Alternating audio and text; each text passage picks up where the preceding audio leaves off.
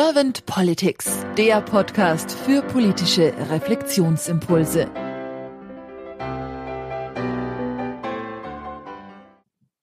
Herzlich willkommen zu einem neuen Servant Politic Talk. Ich spreche heute mit Dr. Detlef Berning. Mein Name ist Claudia Lutschewitz. Hallo Detlef. Hallo Claudia. Detlef, wir kennen uns schon ein bisschen länger. Wir sind beides Mediatoren und haben uns auch über die Mediation kennengelernt. Und jetzt bin ich ganz gespannt, was du für Impulse für die Politik der Zukunft so mitbringst. Gedankenfunken. Das ist ein hochspannendes Thema, deswegen bin ich auch gerne dabei, Claudia, weil ähm, mich das schon sehr bewegt. Ich bin ein schon etwas älterer Herr, habe die 60er Jahre miterlebt und habe da äh, mal erlebt, wie äh, wir als junge Leute haben Politik machen können, wo mhm. eben dieses extreme Spannungsverhältnis zu der zu meiner Elterngeneration äh, unerträglich wurde und äh, dann eben diese Revolution stattgefunden hat, die ja unglaublich viel in Gang gesetzt hat damals. Das war sozusagen Politik von unten. Und mhm. das war eine Dynamik, die mich schon ziemlich begeistert hat, also oder ich sag mal uns begeistert hat damals, motiviert hat, mitzumachen und wir die Sinnhaftigkeit so unmittelbar erkennen, erkannt haben und auch äh, umgesetzt haben in Aktion. Und das erwarte ich eigentlich auch von der Politik, dass es so eine, dass sie leitet, dass sie die Problemfelder der Zeit erkennt und vor allen Dingen dann auch äh, in, handelt, also in, in die mhm. Handlung kommen kann. Mhm. Wenn du sagst, du erwartest das jetzt, siehst du das auch, dass die Politik sich dahin schon bewegt oder ist es eher so? Das ist genau andersrum. Ich sehe, dass die Politik da immer weniger in, in, ins Handeln kommt ähm, das ist aus meiner Sicht das Drama. Also ich bin da eher ungeduldig und ich sage auch mal, äh, ich sehe mich ja, wie gesagt, habe ich ja gerade gesagt, vor, vor in meiner Jugend. Und wenn ich mir heute die Jugend angucke, dann sehe ich jetzt Fridays for Future. Also diese Bewegung, die endlich mal aufstehen und äh, genau das machen, was wir damals auch gemacht haben. Nicht ganz so militant wie wir, aber das kann durchaus noch kommen. Also ich finde das erstmal ganz wichtig, dass da überhaupt zumal dieses sich wehren kommt gegen das, mhm. was hier an Lethargie in der Politik leider, also finde ich total nervend ist.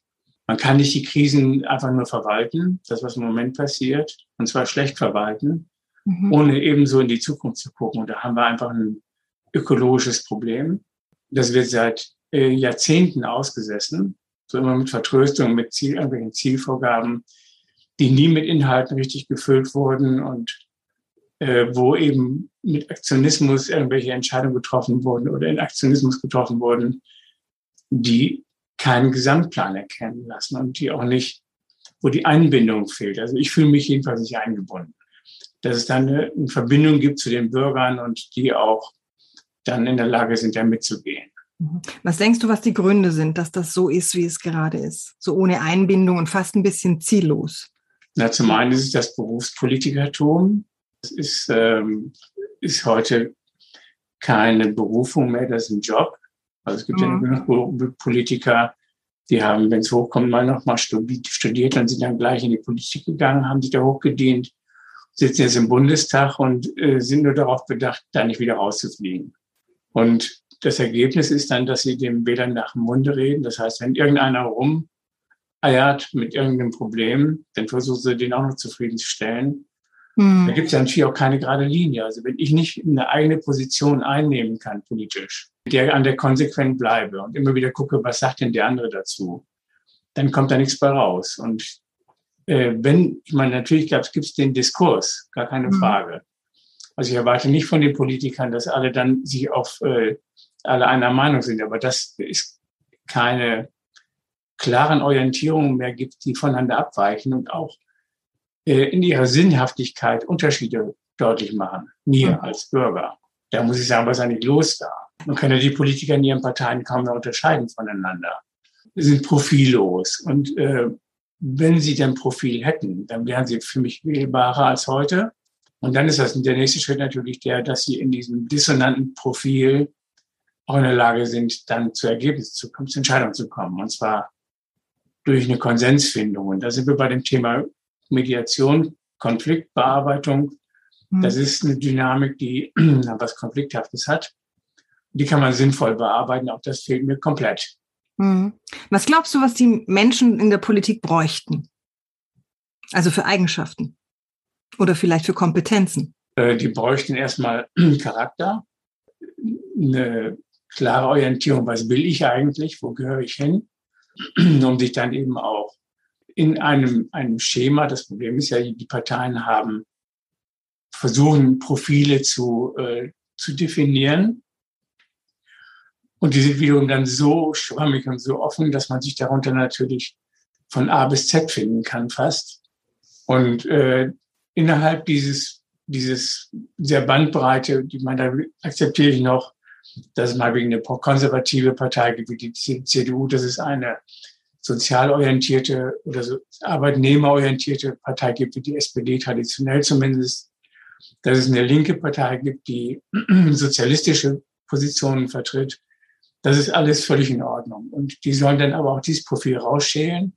Und dann ist es sicherlich eine Sache auch der Herkunft, der Identifizierung mit so einer großen Linie, die dann die Zuordnung okay macht für mich. Aber dann auch erkennbar. Und das ist das, was fehlt. Also bei den Linken kann ich das noch am ehesten erkennen, aber bei den Grünen immer weniger, bei der CDU und bei der SPD fast, fast gar nicht mehr. Mhm. Ist das Transparenz, was dir fehlt oder Klarheit? Also beides. Es gibt ja so ein paar Figuren, mal wie Friedrich Merz von der CDU, der versucht das ja und eckt damit auch an und steht in einer bestimmten Ecke, hat seine also so, das ist ein Profil, an dem man sich gut reiben kann.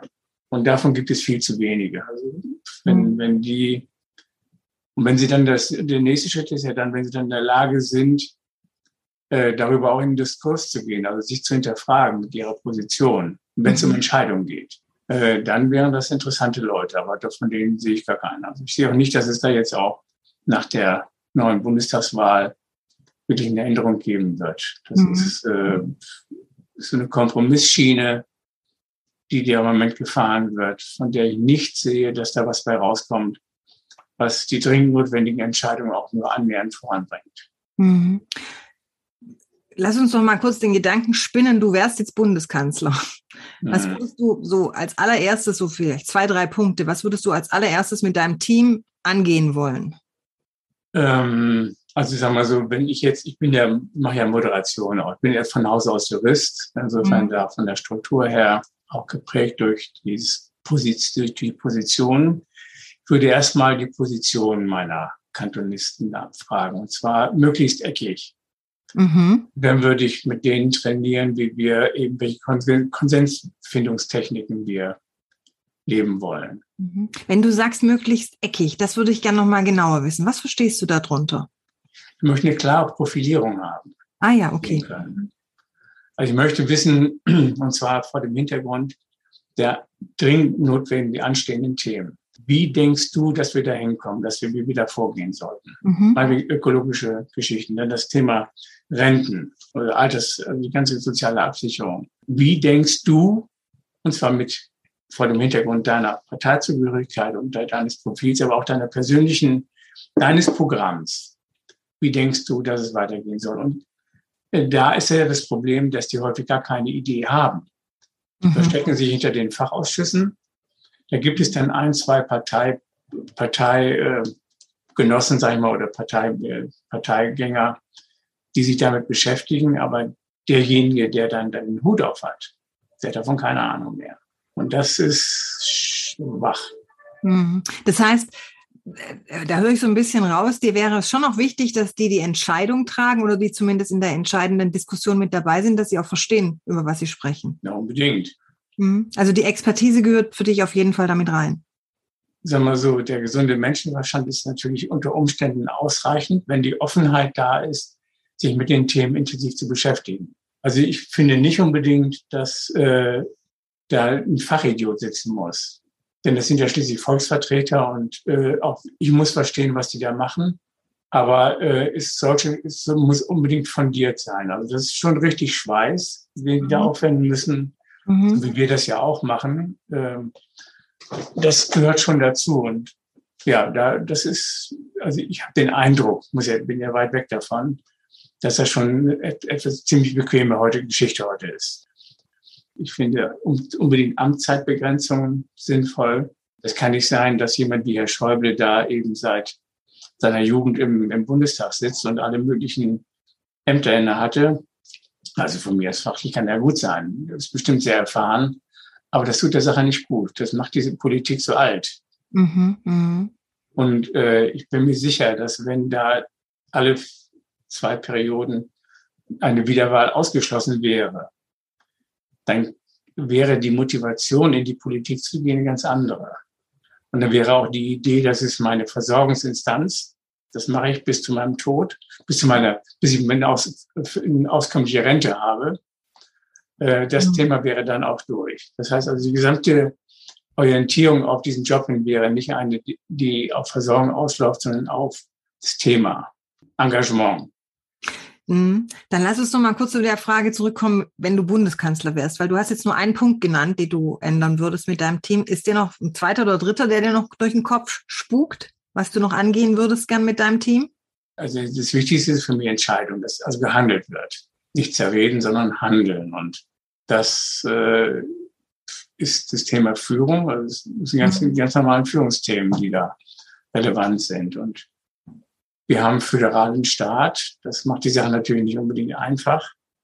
Ich höre daraus, dass du schon noch ein bisschen Mut forderst von den Politikern. Ja, ja unbedingt, genau, ja, klar, genau. Ja, du hast gestartet oder du bist ja. gestartet mit der ähm, kleinen Narrativ aus den 68er Jahren. Und da waren die Menschen ja schon, die Jugend damals war ja schon mutig aufzustehen und so. Und da denke ich, das habe ich so ein bisschen rausgehört, dass, äh, dass du das vielleicht dir wünschen würdest, dass Politiker einfach mut, mutiger, äh, mutiger sind und da die Zukunft auch jetzt hm. aktiver angehen, die politische Zukunft? Ich würde mal sagen, authentisch engagiert. Aha, mhm. Also das ist auch, da gehört der Mut dazu. Also wenn ich authentisch engagiert bin, zeige ich mich ja. Das erfordert in der Tat Mut, das ist richtig. Mhm. Das erfordert Mut in dieser Zeit, in der äh, alles Gute kommt ja aus Amerika, das wissen wir aus den USA. Da sehen wir im Moment gerade wieder, wie die Parteilinie in einer Weise eine Verbindlichkeit äh, erreicht, also verbindliche Linien aufzeigt, das ist mhm. total ungesund. Und da möchte ich nicht, dass wir da auch, je, wir haben das sowieso im Ansatz schon, dieses stromlinienförmige, aber das, ich finde es eine Katastrophe. Mhm. Also nicht, dass wir diese Amerikanisierung einfach so weiterlaufen lassen, sondern dass wir mhm. uns vielleicht schon auch ein bisschen auf uns besinnen und ja. Die, ja. Aber da ja. wäre, das ist ein Kulturwandel. Da gibt es natürlich Ansätze und ich glaube, so diese Amtszeitbegrenzung wäre einer, der mhm. das sehr befördern könnte. Mhm.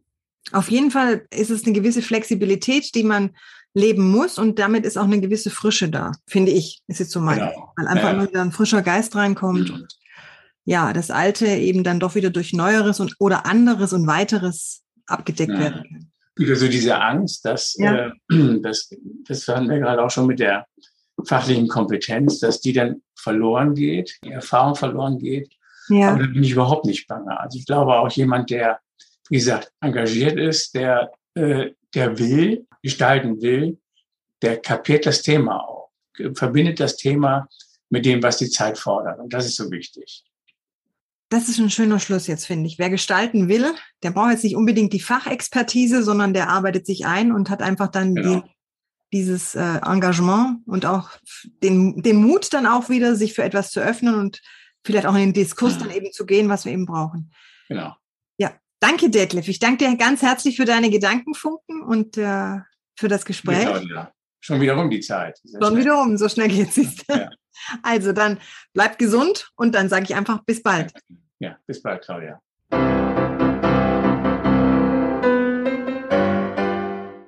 Servant Politics gibt's auf Spotify, Apple Podcasts und überall, wo es Podcasts gibt. Abonniert uns gerne und hinterlasst uns eine Bewertung. Servant Politics, der Podcast für politische Reflexionsimpulse.